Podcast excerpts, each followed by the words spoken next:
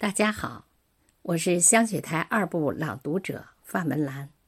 在纪念抗美援朝七十二周年之际，我朗诵一首《唯有牺牲多壮志》节选，作者牛松峰、李辉。让我们一起铭记历史，向抗美援朝的英雄致敬。一九九零年。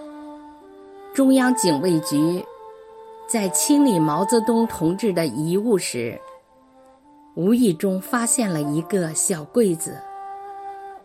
柜子里面装的是毛泽东亲手珍藏的毛岸英同志的几件衣物，有衬衣、袜子、毛巾和一顶军帽。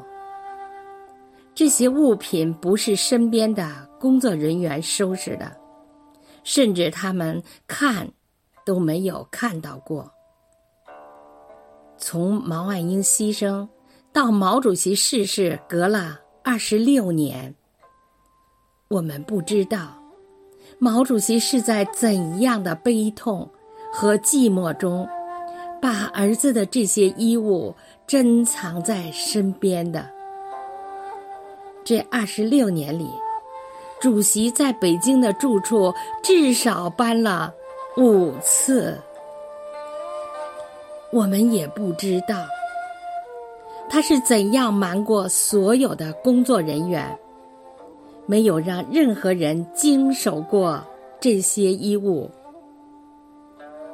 当这些衣物再一次呈现在我们面前时，距离毛岸英牺牲已经过去了整整四十年，距离毛主席逝世也过去了十四年。一个老父亲对离去孩子的思念，就这样被默默的压在衣柜底下，沉默了近半个世纪。一九五零年九月，二十八岁的毛岸英赴朝鲜参战。三十四天之后，他牺牲了。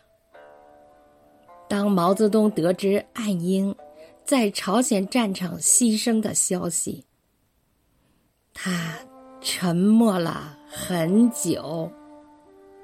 才对在场的工作人员说：“战争嘛，总要有牺牲的，这没有什么。”我们很多人听说过这样的故事：当有人建议把岸英的墓迁回国内时，毛泽东说：“不必了。”共产党人死在哪里，就埋在哪里吧。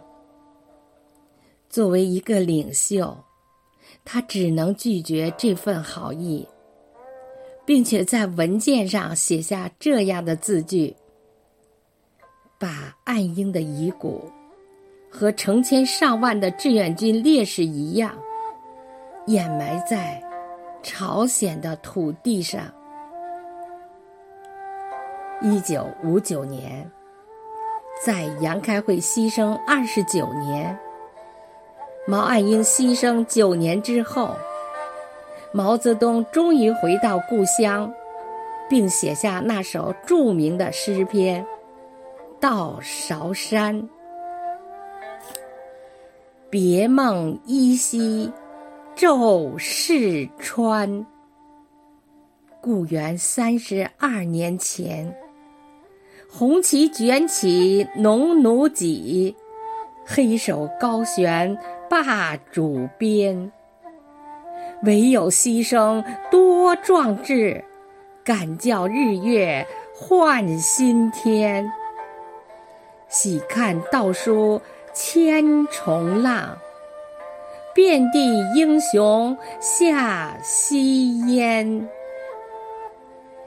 唯有牺牲多壮志，牺牲两个字写得多么豪迈，那一刻心里有多痛。敢叫日月换新天，一个“敢”字，把多少风云一笔带过。你懂，你就会知道，新中国这三个字。有多重？